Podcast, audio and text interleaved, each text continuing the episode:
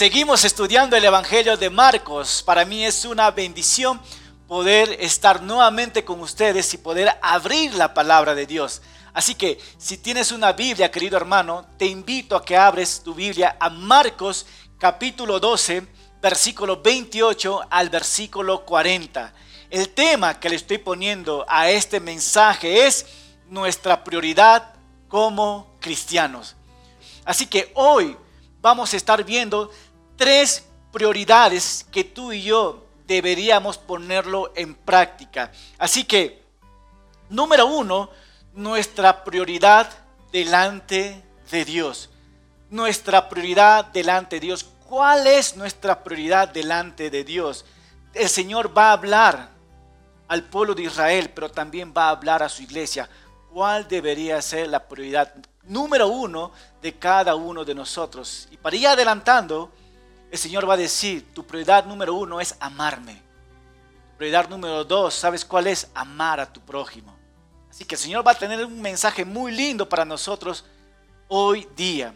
Segunda observación, nuestro deber en cuanto a la profecía. Jesucristo va a hacer una pregunta por lo cual los fariseos no van a poder responder, pero que Jesús va a dar esta pregunta y también va a dar la respuesta con la idea demostrar que las profecías hablan sobre Jesucristo. Y para nosotros también, en nuestros tiempos, tenemos profecías que hablan sobre el fin de los tiempos, sobre el Mesías. Así que vamos a estar viendo algunas observaciones con respecto a esto.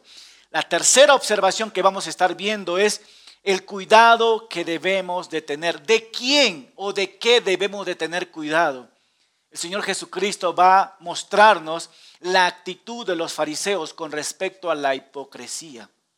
Así que el mensaje para nosotros va a ser algo poderoso, algo muy lindo, y por eso le he puesto el título a este mensaje, nuestra prioridad como cristianos. Así que te invito nuevamente a abrir tu Biblia a Marcos capítulo 12, versículo 28 y de ahí para adelante vamos a estar estudiando. Vamos a leer una parte, oramos y ahí nos metemos todos juntos a estudiar la palabra de Dios.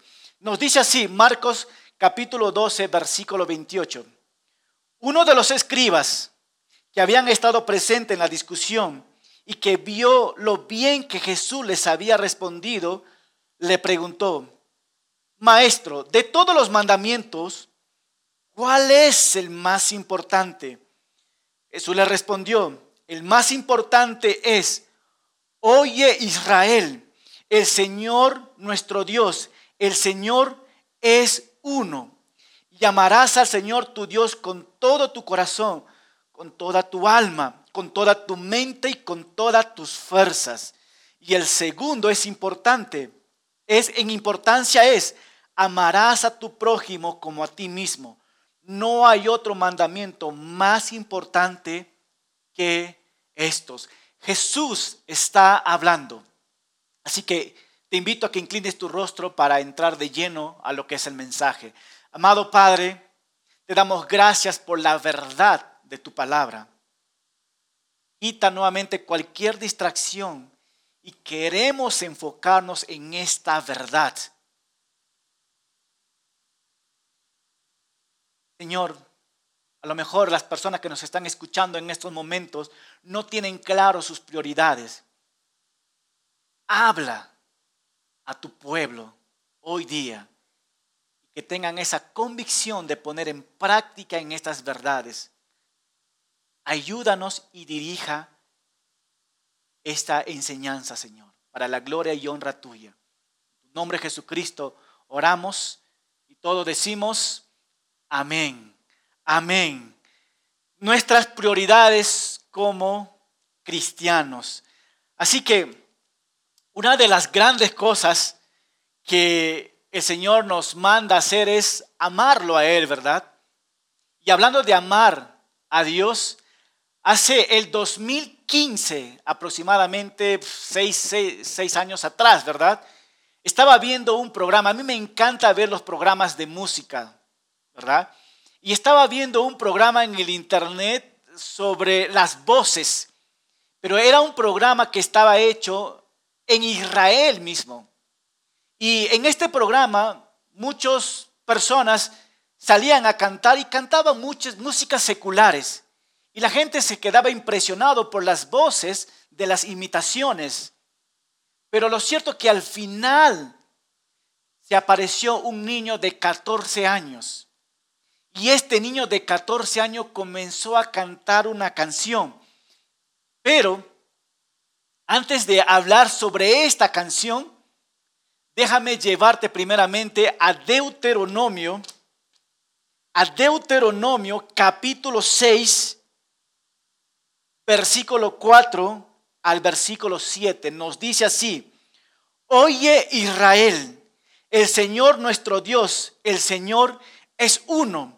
Llamarás al Señor tu Dios con todo tu corazón y con toda tu alma y con todas tus fuerzas. Estas palabras que hoy te mando cumplirás, eh, eh, perdón, estas palabras que hoy te mando cumplir estarán en tu corazón y se las repetirás a tus hijos y hablarás de, de ellas cuando estés en tu casa y cuando vayas por el camino y cuando te acuestes y cuando te levantes. Así que este es un pasaje muy interesante en Deuteronomio capítulo 6, versículo 4 al versículo 7. Así que todo judío realmente sabe sobre las escrituras. Así que, regresando a la historia, este jovencito de 14 años se va a dar la audición y comienza a cantar la canción del Shema. El Shema es, para los judíos, es algo muy importante. El Shema para ellos es Deuteronomio capítulo 6, versículo 4 al versículo 7. Lo que hemos leído nosotros. Así que el jovencito sale a cantar esta canción y lo primero que canta es el Shema. Y el Shema, como hemos leído nosotros, oye Israel, el Señor uno es. Amarás al Señor tu Dios. ¿Con qué dice? Con todo tu corazón, con toda tu alma, con toda tu mente, con toda tu fuerza. Así que el niño comenzó a cantar esta canción y ¿sabe lo que pasó? Estos hombres como jurados comenzaron a llorar y a emocionarse de todo corazón cuando un niño empezó a cantar esta canción del Shema del pueblo de Israel. ¿A dónde quiero llegar con esto, hermano? Estos pasajes que vamos a ver nosotros debería poner la piel de gallina a cada uno de nosotros. ¿Por qué? Vamos a poner que es el Shema también, pero para la iglesia. Y la palabra Shema significa escucha y toma en serio estas palabras. Y hoy día quiero decirte, iglesia, también, estos pasajes que vamos a estar viendo es para decir, escucha estos mensajes, escucha estos versículos y Toma en serio estas palabras. En el Antiguo Testamento nos dice que el pueblo de Israel, los padres, dice, leían a sus hijos y los hijos sabían de, esta, de memoria estas palabras y antes de acostarse daban estas oraciones a Dios y al despertar también daban estas oraciones. Hermanos, estos pasajes es tan poderoso lo que vamos a estar viendo nosotros hoy día. Así que nuestra prioridad delante de Dios. ¿Cuál es nuestra prioridad delante de Dios? Vamos a leer. ¿Por qué? Porque uno de los escribas que estaban presentes hace una pregunta. ¿Cuál es la pregunta que él hace? Él hace así. Jesús, de todos los mandamientos, ¿cuál es el más importante?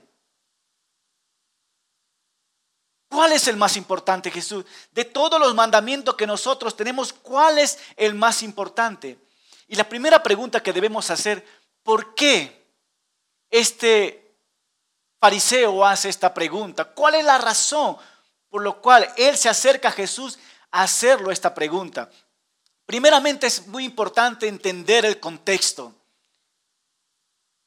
En aquel tiempo de Jesucristo, los rabinos estaban divididos un grupo de rabinos decían, tenemos 613 leyes.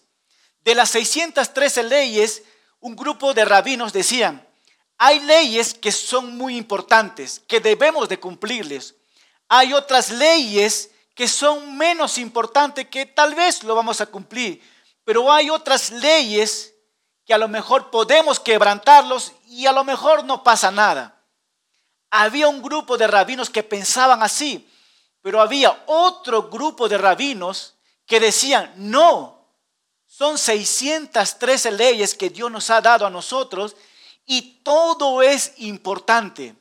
Entonces, en aquel tiempo de Jesús había un conflicto entre los rabinos para ver quién estaba en lo cierto. Así que el fariseo hace la pregunta a Jesús con la idea de encontrar una respuesta. Así que la respuesta de Jesús que va a dar es de suma importancia, no solamente para los fariseos y los rabinos que están ahí, sino para el mismo pueblo. Así que Jesucristo va, va a hablar, Él va a decir algo, va a dar una respuesta. ¿Y cuál es la respuesta que Jesucristo va a decir al pueblo de Israel y va a decir a su iglesia? También es de suma importancia. Versículo 29 nos dice así, Jesús le respondió, el más importante es silencio por 30 segundos. ¿Verdad? Oye Israel, el Señor, nuestro Dios, el Señor es uno. Jesucristo en estos momentos está hablando al pueblo de Israel, diciendo que presten atención. Y hoy día nosotros estamos leyendo estas escrituras y Dios está diciendo, oye iglesia. Escucha, iglesia. Escucha, miembros de la iglesia Calvary La Semilla, miembros de la iglesia Calvary Chapel, miembros de N denominación. Pero aquí está hablando específicamente a la iglesia, a ti. El Señor está diciendo, oye iglesia, presta atención. Uno de los grandes problemas que tenemos en nuestros tiempos no es problema de conocimiento o de información, sino tenemos el problema de audición, que no sabemos escuchar bien lo que la palabra de Dios nos está diciendo. Es más, en este momento, mientras que me estás escuchando, seguramente te estás distrayendo y te animo a que no te distraiga porque el Señor quiere hablar hoy día a la iglesia. Y Él está diciendo, oye iglesia, tu problema no es de conocimiento, sino de audición. Así que presta atención lo que el Señor quiere decirnos. Entonces, aquí quiero lanzar una pregunta. Iglesia, ¿estás listo para escuchar lo que Dios quiere decirte? ¿Estás listo para escuchar lo que Dios quiere decirte? Si estás listo, hermano, puedes poner un like como quieres en el Facebook, ¿verdad? Si estás listo para escuchar. Pero mira, hermano, Jesucristo está siendo muy claro y enfático en esto. Él está diciendo, el Señor nuestro Dios, el Señor es uno. La palabra de Dios está afirmando que existe un solo Dios. No hay nada más. El Dios creador, el que ha creado todo el mundo entero. El Dios sustentador, el que te sostiene a ti, el que me sostiene a mí. Y el Señor está diciendo, no hay otro Dios, solamente hay un solo Dios. Y Jesucristo está poniendo bien en claro al pueblo judío y también está poniendo hoy bien claro a la iglesia. Una vez que Jesucristo está estableciendo esta prioridad, diciendo que solamente existe un Dios, así que Jesús va a decir, sí, realmente Dios es el Dios verdadero. Y Él va a seguir afirmando esto. Una vez que Él está afirmando, Él va a decir, este Dios verdadero, sustentador, creador, este Dios tiene que ocupar algo importante en tu vida. Este Dios verdadero tiene que tener una prioridad en tu vida. Y eso es lo que Jesucristo va a establecer. ¿Cuál es la prioridad entonces que Dios debe ocupar en nuestras vidas. Versículo 30 nos dice así, y amarás, escucha hermano, y amarás al Señor tu Dios. ¿Cómo? Con todo tu corazón, con toda tu alma, con toda tu mente y con todas tus fuerzas. Mira cómo Dios establece. Quiere que conozcas primeramente quién es Dios y una vez que sabes quién es Él, quiere que Él lo ames. Escucha hermano, no podemos amar a alguien que no conocemos. Y si no conocemos, por lo tanto, tú y yo debemos de conocer quién es este Dios y qué es lo que ha hecho por nosotros. Y una vez que tú y yo sabemos esto, debemos de tomar nuestra o debemos de tomar prioridades en nuestras vidas. Así que vamos a ver nosotros el amor de Dios hacia el hombre. Para yo poder amar a Dios, yo necesito saber qué es lo que Dios ha hecho por mí. Para amar a Dios necesitamos entender por qué Él nos ama a nosotros. Hermano, escucha. Dios te ama. ¿Cuánto dicen amén por esto? Dios te ama. Y Dios te ama no porque eres una persona maravillosa, no porque eres una persona buena, o no porque eres algo importante. No, hermano. O quizás te preguntarás, Dios me ama porque yo merezco ser amado por Dios. De hecho, nuestro ser interior está bien, pero bien dañado por el pecado nosotros mismos. Dios sí nos ha amado a nosotros, pero nosotros nunca hemos amado a Dios, porque nosotros como seres humanos, por el pecado que nos ha destrozado a nosotros, nunca buscábamos a Dios, nunca hemos amado a Dios y nunca hemos deseado realmente a Dios. Es más, desde Génesis, desde la caída del hombre, cada ser humano se ha rebelado contra Dios, ha desobedecido completamente al Creador. Entonces la pregunta es, ¿cómo es posible que un Dios santo, un Dios perfecto, ame a un pecador como tú, a un pecador como yo? ¿Cómo es posible que este Dios santo, justo y perfecto me puede amar? ¿Has hecho esta pregunta esto, hermano? Primeramente quiero hacerte recordar, aunque toda esta lista que te he dado, Dios te ama. Dios te ama. Eso es su naturaleza. Es más, Dios es amor. Dios es la esencia del amor. Y Él decide amarnos. Y no solamente Él decide amarnos, pero Él decide demostrar su amor a cada uno de nosotros. ¿Y cómo Dios ha demostrado su amor a cada uno de nosotros? Primeramente, hermano, el amor de Dios. El amor de Dios era muy costoso. ¿En qué sentido?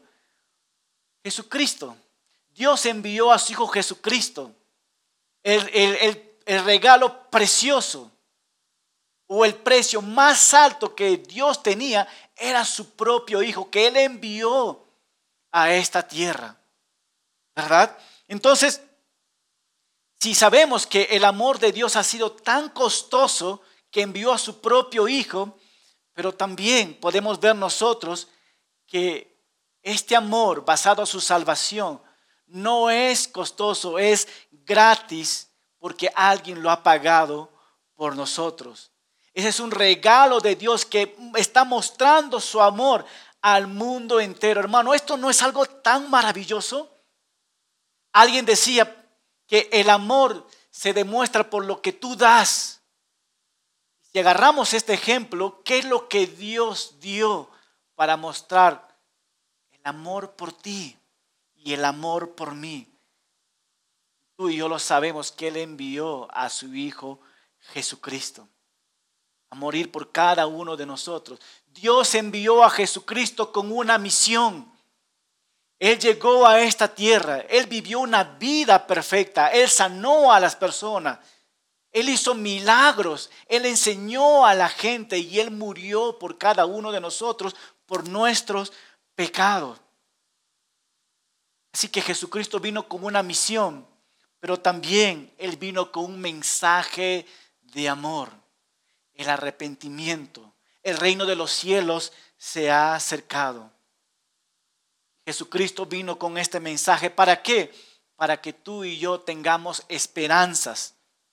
Así que el amor de Dios estaba puesto en su Hijo Jesucristo. Jesucristo vino a esta tierra y mostró el amor de Dios, mostró el amor completo de Dios al mundo entero. Hermano, conociendo esto, el amor de Dios debe y tiene que partir nuestros corazones. ¿Cómo es posible que un vil pecador, un menospreciado, alguien como tú y yo que no valía nada y que Dios mismo haya enviado a su propio Hijo ir por ti? Eso se llama amor. Amor en acción. Y eso es lo que Dios ha hecho, hermano. Entonces, sabiendo esta verdad, ¿Cuál debería ser nuestra respuesta a este grande amor que Dios tiene por ti? Y la respuesta que Jesucristo nos está haciendo recordar es esto. Amarás a Dios. ¿Con qué dice? Con todo tu corazón, tu alma, tu mente y tu fuerza. Tu corazón, lo que hay en ti, en tu alma, en tu mente, lo que tú estás pensando, en tu fuerza, las cosas que tú haces todo lo haces y tienes que hacer por amor a Dios. Romanos 5:5 nos, nos dice así, que el amor de Dios, dice, ha sido derramado. ¿Dónde? En nuestros corazones por el Espíritu Santo que nos fue dado. Esto se refiere al conocimiento del amor de Dios hacia nosotros. Está algo impresionante, hermano. No solamente Dios envió a su Hijo Jesucristo, pero también su Espíritu a morar dentro de nosotros como cristianos. Bueno, el amor de Dios es algo impresionante, es una acción. Es el amor ágape, dice, es el amor divino, es el amor que se entrega por alguien que no se merece, por ti y por mí. Entonces la pregunta es esto, hermano, ¿cuánto amamos a Dios o cuánto deberíamos amar a Dios según las escrituras. Y la Biblia nos dice que debemos amar a Dios con todo tu corazón, con toda tu alma, con toda tu mente y con toda tu fuerza. En pocas palabras, tienes que amar a Dios al 100%. Eso tiene que ser tu prioridad number one, tu prioridad número uno en tu vida, hermano. Entonces, podemos hacer nosotros la pregunta, pues hermano, ¿quién o quién tiene el primer lugar en tu vida? ¿O quién tiene la primera prioridad en tu vida? Y si tú me dices, pastor, mi prioridad número uno es Dios. Y si esto es verdad, déjame hacerte la segunda pregunta. Si Dios es tu primera prioridad en tu vida, entonces, ¿cuánto tiempo dedicas a Él en escuchar su voz, en leer su palabra, en estudiar esta verdad, en meditar estos pasajes, en memorizar su palabra. ¿Cuánto tiempo estás dedicando si tú me dices que Dios es tu prioridad número uno? Hermano, si Dios es tu prioridad número uno, debemos de demostrar y ver estos frutos en nuestras vidas. Y Jesucristo está diciendo, escucha Israel, escucha iglesia, el Señor es número uno en nuestras vidas. Y amarás a Dios, dice, ¿cómo? Con todo tu corazón, con toda tu alma, con toda tu mente y con toda tu fuerza. Hermano, ¿de qué manera estamos amando a Dios? ¿Tu prioridad Dios? ¿Es tu prioridad número uno en tu vida? En medio de esta pandemia, en medio de esta situación que estamos viviendo, en medio de estas distracciones, Dios quiere que regreses hoy a que retomes tu prioridad número uno. Y hoy día quiero exhortarte, iglesia, a que nunca olvides cuál es tu prioridad número uno. Y tu prioridad número uno es, es Dios. Entonces, recordemos esto, hermano. que cada uno de nosotros debemos de recibir el amor de Dios, pero también debemos de reflejar el amor de Dios. ¿Con quién? Con nuestro prójimo. Y eso es lo que vamos a ver en estos momentos. Jesucristo está dando prioridad número uno, Dios. Y la segunda prioridad, si tú amas a Dios, refleja ese amor con tu prójimo. Versículo 31. Y el segundo en importancia es, amarás a tu prójimo como a ti mismo. No hay otro mandamiento más importante que esto. Iglesia, tú y yo fuimos creados a la imagen de Dios, ¿verdad? ¿Cuánto decimos amén por esto? Tú y yo hemos sido creados a la imagen de Dios. ¿Para qué? Para hacer dos cosas en la tierra. Primeramente, aprender a amar a Dios y dos, aprender a amar a nuestro prójimo. Entonces, ¿qué significa entonces amar a tu prójimo? Y dice, amar a tu prójimo como a ti mismo. La palabra prójimo en el hebreo significa, rea. Y la palabra rea significa alguien que está frente a ti. Entonces, ¿quién es nuestro prójimo? Alguien que está frente a mí. Puedes estar en el mercado y puedes ver la caserita que está frente a ti. Puedes pasar por el mercado y puedes ver a un mendigo que está frente a ti. Puedes pasar por el mor y puedes ver a tu suegra frente a ti. I don't know, no sabemos, pero la palabra del prójimo significa alguien que está frente a ti. Siempre. Entonces el Señor dice, amarás a tu prójimo. Nuestro prójimo, ¿quién es? Nuestro prójimo es cualquier persona que vemos día a día en nuestro caminar. Eso es nuestro prójimo. Entonces, ¿qué quiere decir con esto? Que debemos amar a nuestro prójimo como a nosotros mismos, ¿no? Dios sabe cuánto nos amamos a nosotros mismos. ¿Cuánto te amas a ti mismo, hermano? Pastor, me amo muchísimo. Pues así como tú te amas, te cuidas a sí mismo, tú también deberías amar de esta manera a tu prójimo. Eso es lo que el Señor está diciendo. Así como te cuidas, así como te alimentas, así como te, como te abrigas, así como te cuidas. De esta manera también tú tienes que velar por tu hermano. Entonces, amar a nuestro prójimo no es hablar falso testimonio por él. Amar a nuestro prójimo es no codiciar sus bienes. Tú amas a tu prójimo, no tienes que robarlo. Si tú amas a tu prójimo, tú tienes que consolarlo cuando él también está sufriendo. Si tú amas a tu prójimo, tienes que orar por él. Si tú amas a tu prójimo, no lo menosprecies. Hermanos, una pregunta. ¿Es fácil amar a nuestro prójimo? ¿Es fácil amar a nuestro prójimo? Amar a tu prójimo, dice la palabra de Dios, como a ti mismo, parece un mandamiento sencillo y fácil tal vez de obedecer, pero que en la práctica y en la realidad es muy difícil. ¿Por qué? Porque la mayoría de las personas estamos como llenos de resentimiento con nuestro prójimo, llenos de egoísmo, llenos de envidia, soberbia en nuestro corazón, guardando rencor a nuestro prójimo, teniendo ira hacia ellos, teniendo celos, teniendo codicia, avaricia, enemistades, pleitos, muchas veces jactancias sobre nuestro prójimo. Y ahí vemos la realidad, que es difícil amar a nuestro prójimo. De hecho, Primera de Juan 4:8 nos dice así, el que no ama no ha conocido a Dios porque Dios es amor. Hermano, Dios nos manda amar a nuestro prójimo.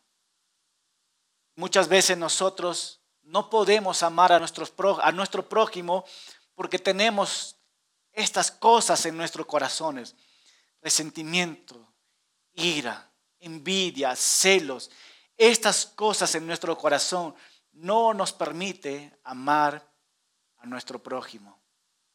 Tú te preguntarás, ¿quién es tu prójimo que está cerca? Estaba escuchando una enseñanza hace mucho tiempo sobre cómo criar a nuestros hijos. Y el primer mensaje que yo leí fue esto, ¿no? Nuestro prójimo también son nuestros hijos. ¿Cómo está nuestra relación con nuestros hijos? ¿Cómo está nuestra relación con nuestros vecinos? ¿Cómo está la relación con las personas que nos rodean? ¿Y cómo está tu relación con las personas que tú realmente no conoces? ¿Cómo es tu, tu sentir cuando ves a otras personas? ¿Es de crítica? ¿Es de juzgar? ¿Cómo es? ¿Cómo está tu corazón en esta área?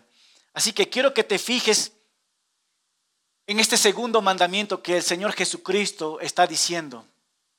Pero si te das cuenta, el segundo mandamiento está conectado con el primer mandamiento. Y con esto Jesucristo está dando a entender que ambos mandamientos están íntimamente relacionados. ¿Cómo? Si amamos a Dios, necesariamente debemos amar a nuestro prójimo. ¿Por qué? Porque tu prójimo lleva la imagen de Dios. ¿Por qué tengo que amar a mi prójimo? Uno, porque primeramente Dios te está diciendo, Jesucristo te está recalcando. Y dos, porque tu prójimo lleva la imagen de Dios. Y tres, porque Cristo también murió por él. Por eso tienes que amar también a tu prójimo. Mira que nos dice Primera de Juan 4, 20 y versículo 21.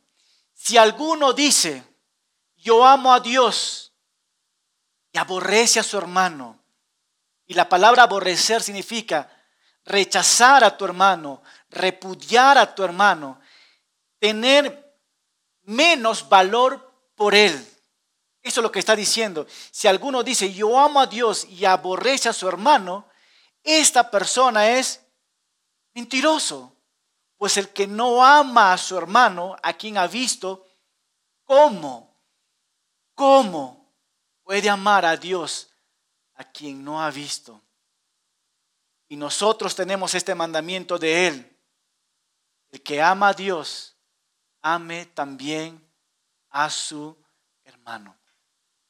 Escucha familia, nunca, nunca debemos olvidar que si primeramente tú y yo no amamos a Dios, por ende tampoco vamos a poder amar correctamente a nuestro prójimo.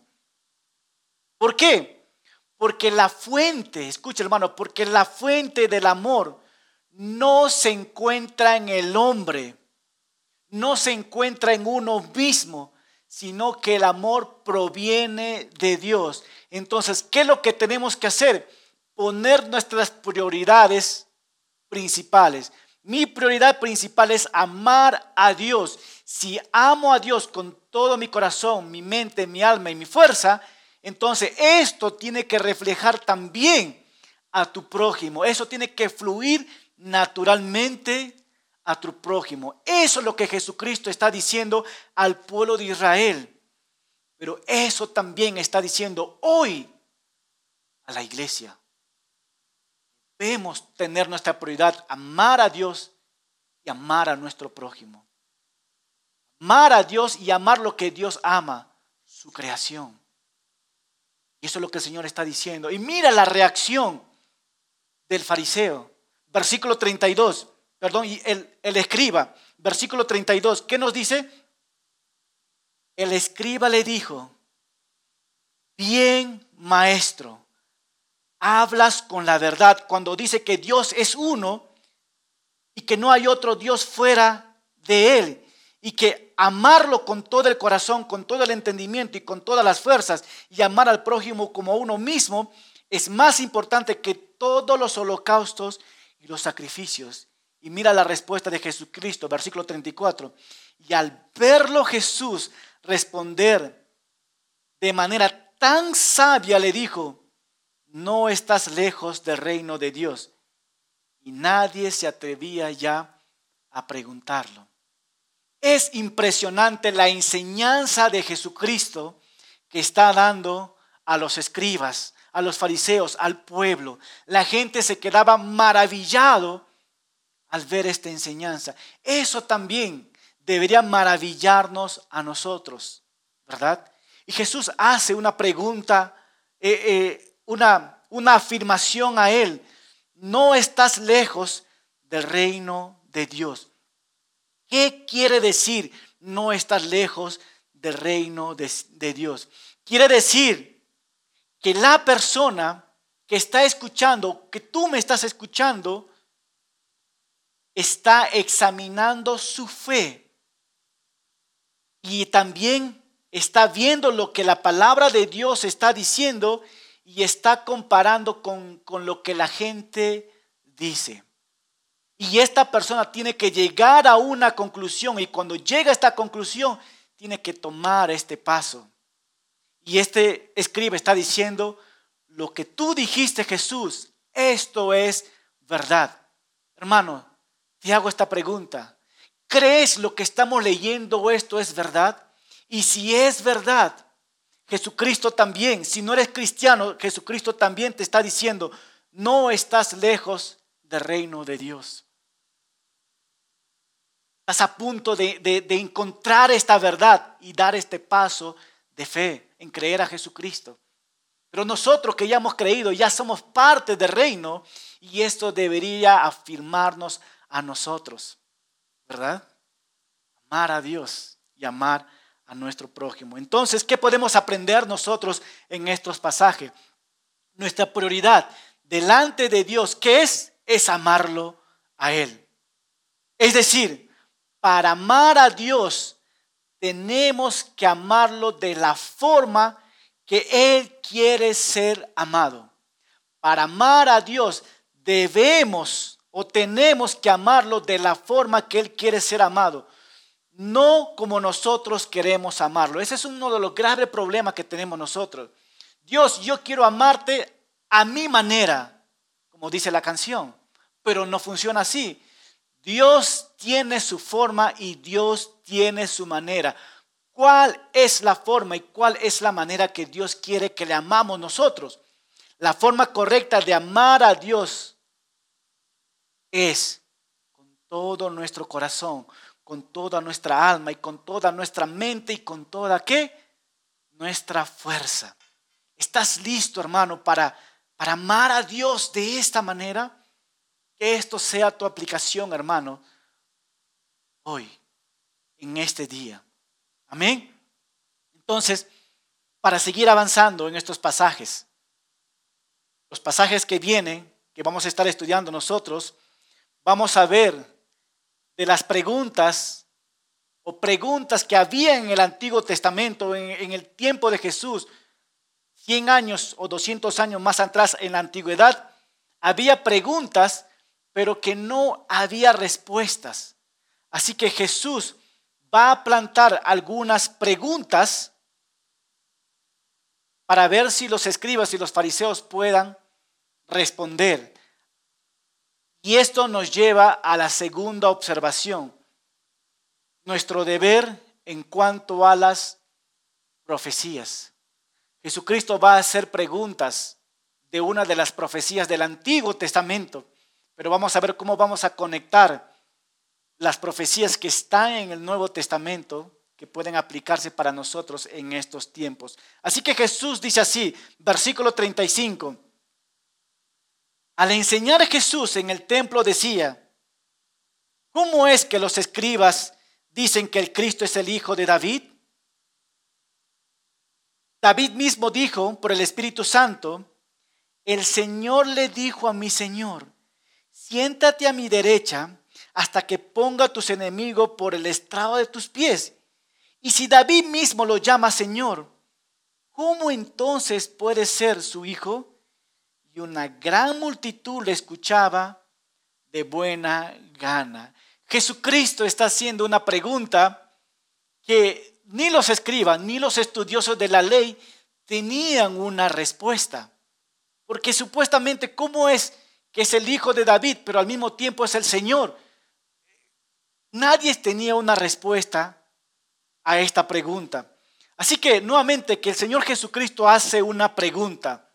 Ahora, su intención de Jesús no era por provocar problema con los judíos, sino que Jesucristo quería que ellos entendieran las profecías mesiánicas y a la persona del Mesías. Así que la primera pregunta o la primera palabra que podemos ver es la palabra Cristo. Y el término Cristo y Mesías son las palabras griegas y hebreos que quieren decir el ungido, la persona escogido por Dios. Los fariseos y los escribas pensaban que ellos sabían acerca de todo. Ellos pensaban que sabían todo en cuanto al Mesías.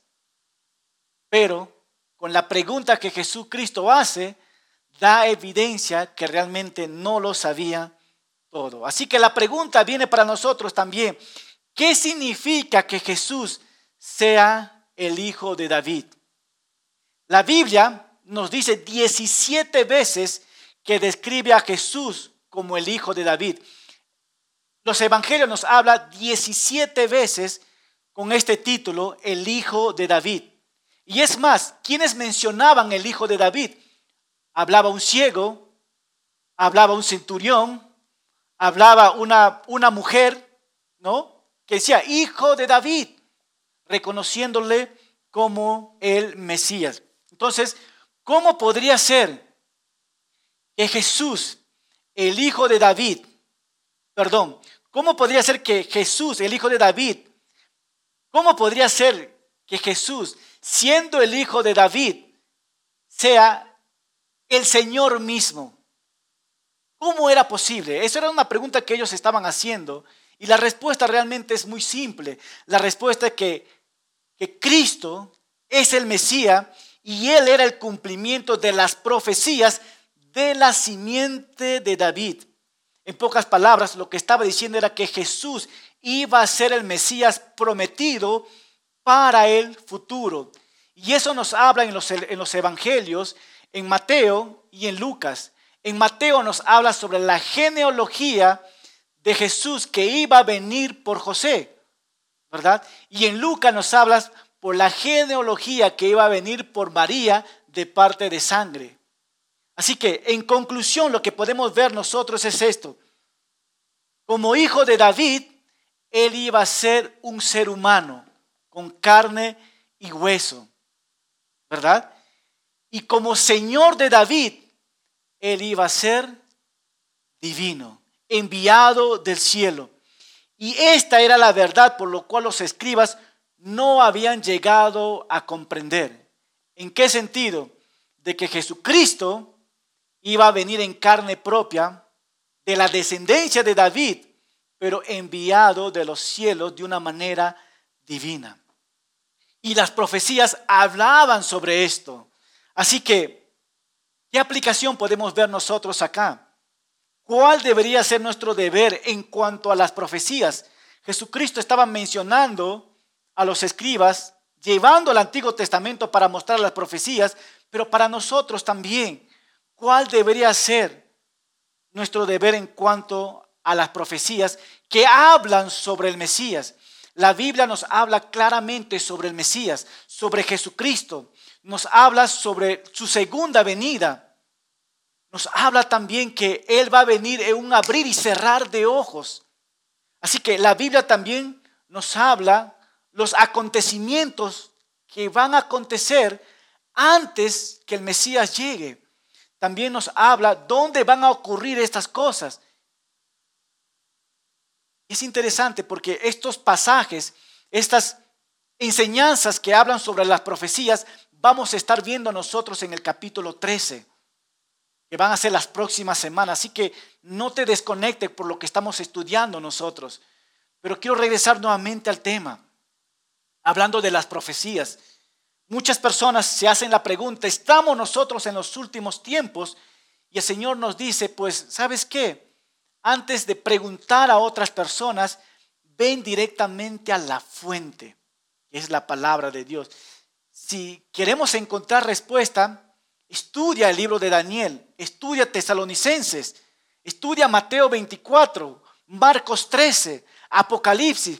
Todo eso estudia y pídele a Dios que te revele lo que dicen las escrituras. Así que para nosotros es cuál debería ser nuestro deber con respecto a las profecías. Saber, saber nuestros tiempos y reconocer que el Mesías viene pronto y Él viene por su iglesia. Segunda de Pedro, capítulo 1, versículo 21 nos dice así, la profecía nunca estuvo bajo el control de la voluntad humana, sino que los santos hombres de Dios hablaron bajo el control del Espíritu Santo. Hablaron bajo el control de qué dice? Del Espíritu Santo. Así que nosotros tenemos la palabra de Dios llenas de profecías también pero que tenemos el deber. Y, lo lindo, hermano, que tú y yo tenemos el Espíritu Santo y tenemos la Biblia completo. Así que te animo a que puedas leer varios, varios libros que te acabo de mencionar y decir, Dios, ¿cuándo serán los últimos tiempos? Por otro lado, conéctate también para estudiar juntos Marcos 13 y ahí vamos a encontrar respuestas. Entonces, por último, hermano, el tiempo nos está ganando. La tercera observación que vamos a estar viendo es esto, el cuidado que debemos de tener.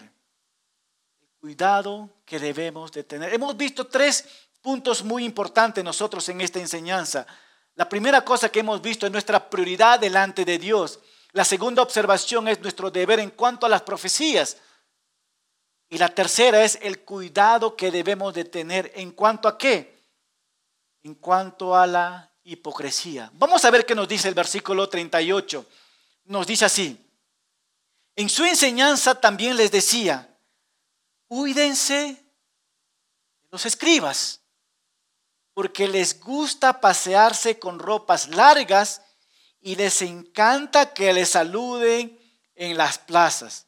Versículo 39 y sentarse en las primeras sillas de las sinagogas y ocupar los mejores asientos en las cenas. Y además se apoderan de los bienes de las viudas y luego fingen hacer largas oraciones. Pero, dice el Señor, peor será su condenación. Lo que aquí el, Señor, el, el énfasis que quiere dar es la hipocresía de estos hombres. La enseñanza viene esto, la actitud que ellos tienen. Déjame darte una ilustración.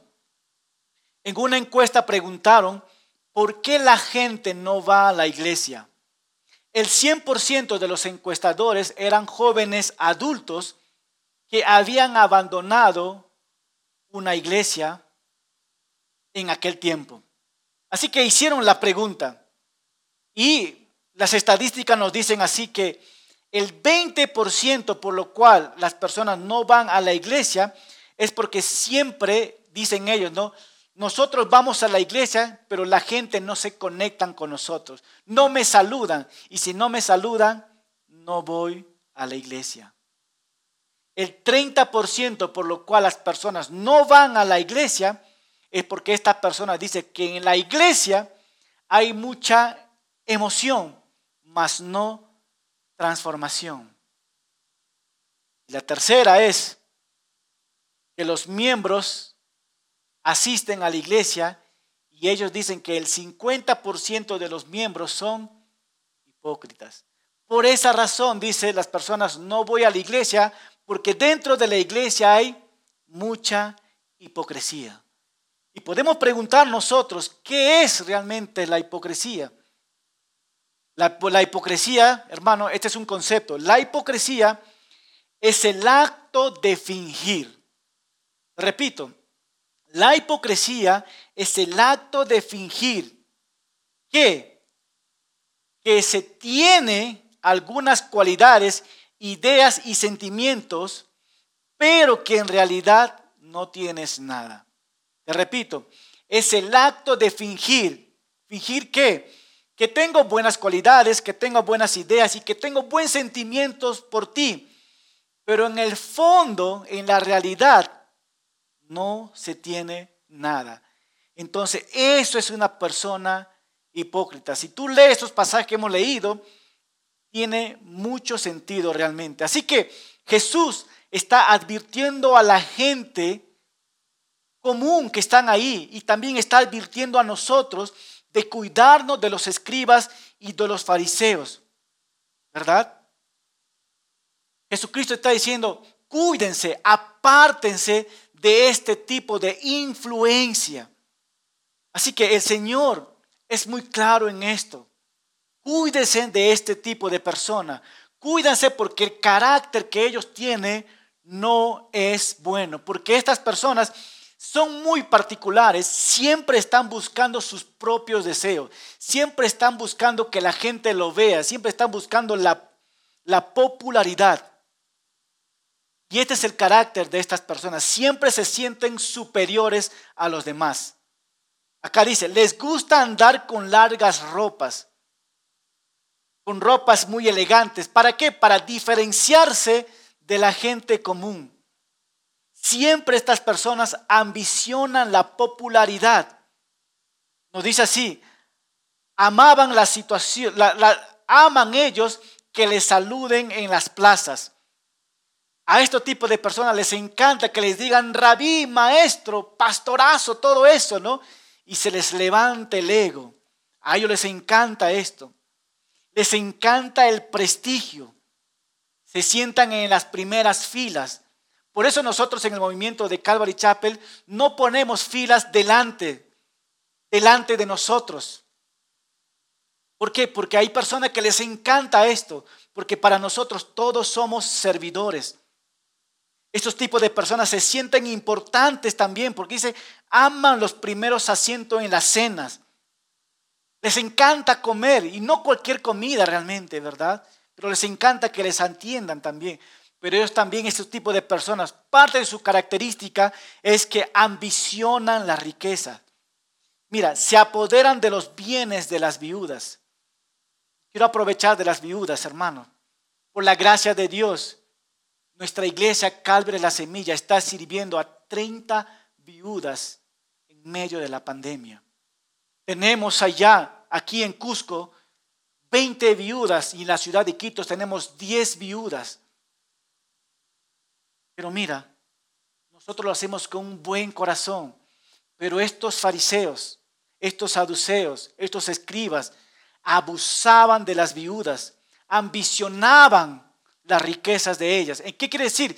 Que si estas viudas tenían herencia, ellos quitaban sus herencias. Qué mal corazón, hermano. Debemos tener mucho cuidado en esto, ¿verdad? Y por último, aparentaban ser santos. La apariencia, ahí está la hipocresía, aparentaban ser santos. ¿En qué sentido? ¿En qué sentido? Fingían fingían largas oraciones. Oh Señor, maravilloso, santo, poderoso, y esto, yo no soy nada. Toda esa historia era un fingimiento. Su relación con Dios, ellos le hacían un espectáculo para que la gente pudiera decir, wow, qué espiritual es esta persona. Mentira, porque su corazón es una hipocresía. Y Dios nos guarde de esto, hermano, tener este carácter de los fariseos. ¿Y qué podemos aprender entonces nosotros en estos pasajes, hermanos? ¿Qué aplicación podemos ver en todo lo que hemos visto? El Señor nos dice ahora, cuídese del carácter de los escribas o cuídese de las personas que tienen este tipo de carácter de manipular dentro de las iglesias o fuera de la iglesia. Jesús realmente vio ellos, los analizó y al mismo tiempo les condenó muy severamente por la hipocresía de estos personajes. Así que Jesús dirigió al pueblo para advertirles y hoy también Jesucristo está advirtiendo a la iglesia. ¿De qué? Del serio peligro que corre si imitamos sus enseñanzas si imitamos su carácter y Jesucristo diga, no, esto no es la forma que un hijo de Dios tiene que caminar. Pero mira, el Señor también da una condenación, pero peor será su condenación. ¿Por qué es peor su condenación de estos religiosos? ¿Por qué razón Jesucristo está diciendo que va a ser peor la condenación de ellos?